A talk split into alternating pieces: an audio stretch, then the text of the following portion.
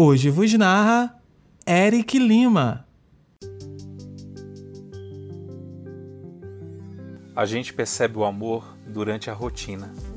É na mensagem de bom dia, é no ouvir, é no cuidado, na preocupação. É quando a gente vê que apesar da dor ser nossa, o outro está ali sentindo e compartilhando dela também. O amor está no tomou o remédio, no se alimentou direito e no estudou.